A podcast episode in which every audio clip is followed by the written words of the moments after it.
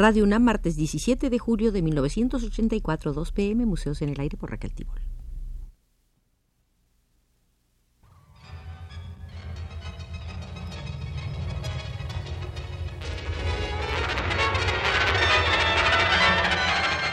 Museos en el Aire.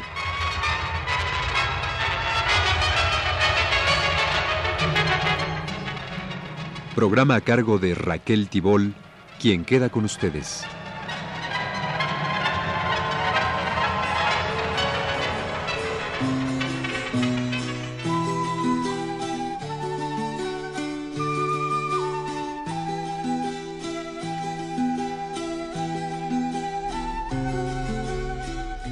Roberto Sebastián Mata, el pintor chileno, es un testigo de calidad de nuestro tiempo. Detenernos una vez a la semana durante 15 minutos y seis veces en su museo nos ha dado oportunidad de conocer un poco mejor su pensamiento, que en este caso es, sí, sustento fundamental de una obra muy profunda y original. Mata, además de crear su obra, ha dedicado años enteros a distintas causas políticas, Argelia, Vietnam, Cuba, Palestina. Su primer viaje a Cuba fue una revelación.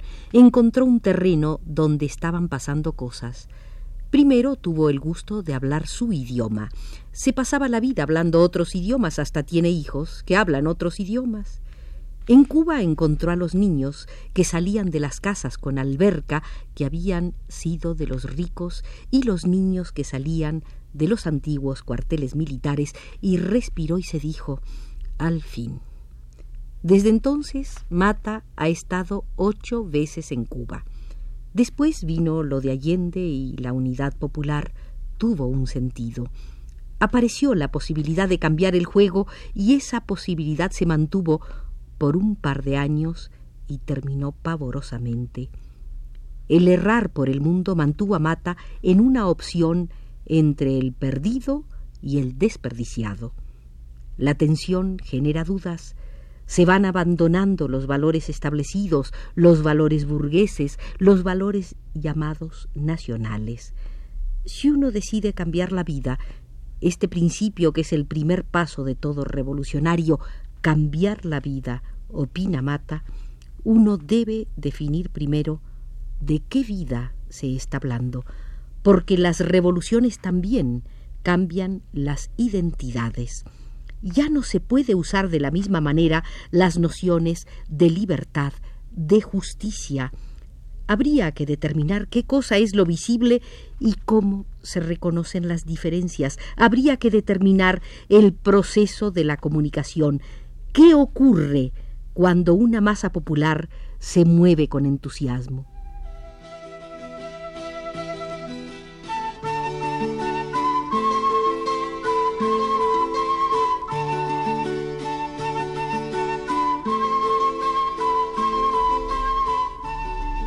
En 1941, cuando Mata viajó por Estados Unidos, todavía se encontraba en su etapa de automatismo.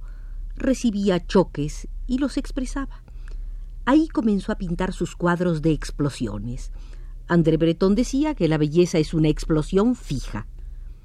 En aquel tiempo y en México pintó un cuadro que tituló Écoutez vivre y unos meses después estalló el volcán Paricutín. Entonces comenzó a hacer unos cuadros de explosiones que mucho interesaron después a Kurt Palen y otros.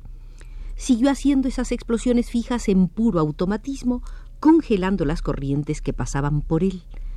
Cuando volvió a los Estados Unidos, pintó un cuadro al que llamó La Terre et un homme y pintó al planeta como un organismo con un pellejo al cual se adherían como piojos las culturas humanas. El agua hace nubes, pero las nubes que se hacen en la India llueven en China y viceversa, y las nubes de Siberia se deshacen sobre Prusia. De la misma manera las culturas de la Tierra se manifiestan en otros lugares. Cuando Mata regresó de México a los Estados Unidos le pidieron unas palabras de preámbulo para el catálogo de una exposición suya, en lugar de escribir, hizo varios dibujos. Uno era una representación de las ondas hertzianas, el otro era sobre la Gestalt, la escuela psicológica alemana que mantenía que el análisis de las partes no daba necesariamente una comprensión del todo. La palabra alemana Gestalt puede ser traducida como punto de vista. Hizo otro dibujo que era un mapa de la Tierra vista desde el polo. Mata decía que en la próxima guerra las comunicaciones pasarían todas por sobre el polo porque era más corto. Su gran esfuerzo en esa época se traducía en representar con apariencias nuevas formas muy conocidas.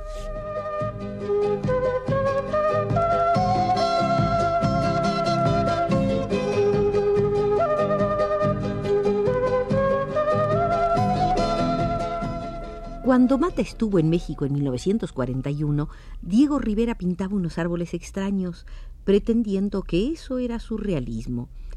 Lo que causó en él explosiones interiores no fueron los árboles de Diego, sino los volcanes. En ese periodo llegó a la conclusión de que el hombre es un planeta. Otra cosa que lo motivaba mucho entonces eran los infusorios, los animales transparentes del fondo del mar. A Mata le interesaba la complejidad de la vida orgánica, eso de saber que los piojos tienen piojos y los piojos de los piojos tienen piojos.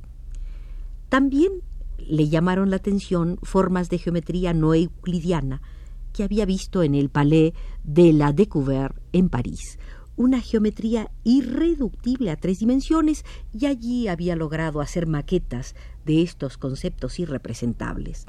Se trataba de ejercer una voluntad de ver lo que no se puede ver. No se puede ver si no hay luz. Dentro del organismo humano no hay luz.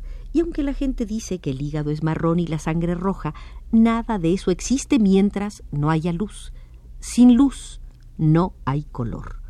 ¿Cómo podemos representar la manera en que funciona el pensamiento? ¿Cómo mostrar gráficamente el paso de una impresión sensible a un concepto y después a una idea y luego a una acción. Todo aquello era muy importante para Roberto Sebastián Mata. Ahí llegó a la conclusión de que la mejor manera de representarse los cambios es a través de quienes nos han dado los ojos, como Freud en psicología, como Einstein en cuestión de curvaturas del espacio y relatividad en las acciones y fuerzas. Esas cosas agitaban mucho a Mata en aquel momento.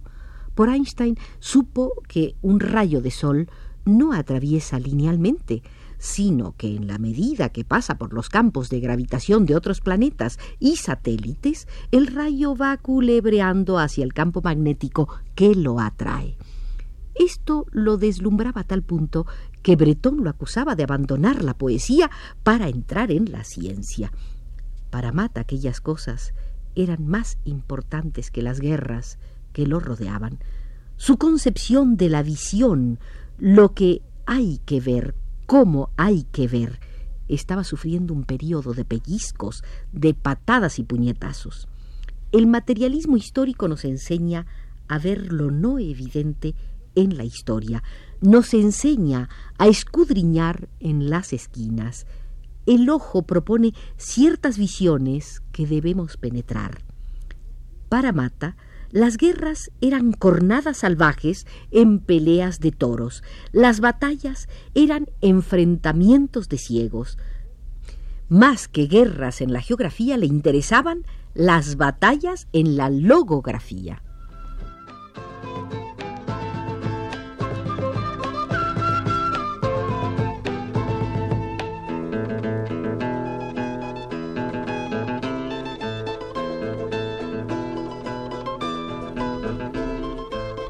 Roberto Sebastián Mata ilustró un libro de Denis de Rougemont sobre la bomba atómica. Tomó como base los experimentos del atolón de Bikini. Como la piel más parecida a la humana es la de los puercos, en Bikini vistieron unos puercos de generales norteamericanos y Mata usó ese tema. Después, André Breton le pidió que ilustrase una edición que se hizo sobre los tres manifiestos del surrealismo y dibujó un revólver que tenía el cañón como el ojo de una cerradura, de manera que no se pudiese disparar si la víctima no abría el revólver antes. Fue en ese tiempo en que vino su expulsión del surrealismo por un capricho de Bretón. Su expulsión trajo una de las grandes convulsiones que a la larga hicieron que el grupo se dispersara. Fue justo en 1948, en el momento en que el grupo se reintegraba después de la guerra. Bretón tuvo un período en que adquirió el hábito de hacer excomuniones. Mata no le guardó resentimiento. Bretón lo excomulgó porque Mata tenía una forma muy herética de comportamiento. Bretón y él eran muy amigos, se querían mucho, pero Mata no jugaba el juego protocolar. Era muy provocador. No entendía por qué no había más democracia en el grupo surrealista. Una vez que estaban planificando una revista, era la primera revista después de haber publicado La Revolución Surrealista, El Surrealismo al Servicio de la Revolución, Minotauro, Clef, esta que solo hizo un par de números y era la revista que venía de la Internacional de Artistas Revolucionarios. Entonces se iba a hacer una nueva revista que después se hizo, pero Mata ya estaba excluido. Aquel día discutieron la portada de la nueva revista y le preguntaron qué había pensado dibujar para la portada y él respondió que el culo de Andrés. Todo el mundo se rió, pero Bretón se puso furioso. Esas eran las irreverencias de Mata. Quién sabe por qué Bretón no entendió aquello. Ese tipo de provocaciones se habían acumulado a un punto que sus relaciones con Bretón estaban a punto de estallar. Por otra parte, Mata se estaba acercando a los comunistas. La resistencia antifascista en Francia y en Italia lo habían impresionado. Así que una de las razones de su excomunión fue incompatibilidad política. Después hubo un problema de su vida privada. Tuvo un amor con una muchacha y el compañero de ella se suicidó. Y Breton quería mucho a este muchacho. Alain Jouffroy escribió un libro sobre este hecho, Le Mur de la vie privée.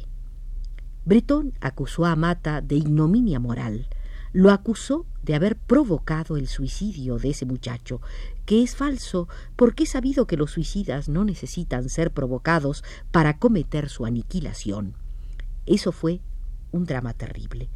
Mata se quedó en una situación de renegado, de defroqué, de monje que cuelga los hábitos.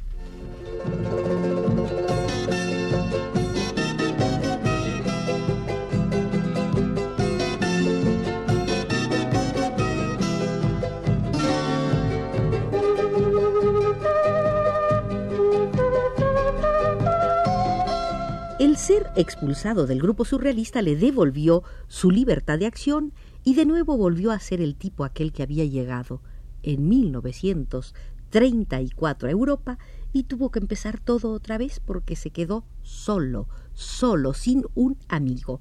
Entonces se fue a Italia. Vivió allí hasta 1954 completamente solo. Seiscientos años de soledad. Eran los tiempos del reinado total de Aragón en Francia y de Gutuso en Italia. Con Aragón no tenía Mata ningún contacto, ya que él había roto anteriormente con el grupo surrealista. Gutuso fue muy gentil con él, los había presentado Neruda. Para Neruda, Mata fue siempre el sobrino de la tía Bebé, con quien había que ser paciente. A partir de entonces se estrecharon las relaciones del pintor con el Partido Comunista Italiano y con el chileno. Ambos reconocieron con humor que el artista era más valioso estando fuera.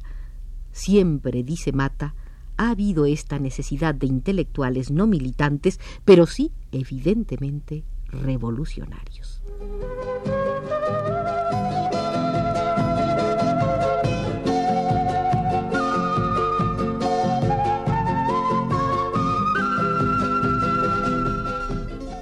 Terminaremos en perfecto suspenso nuestra visita de hoy al Museo de Roberto Sebastián Mata Echaurren, porque así lo señala Arturo Garro desde los controles.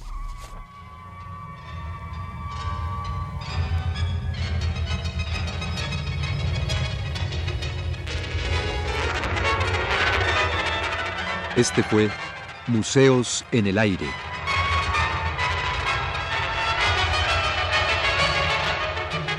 El programa de Raquel Tibol que se transmite todos los martes a las 14 horas.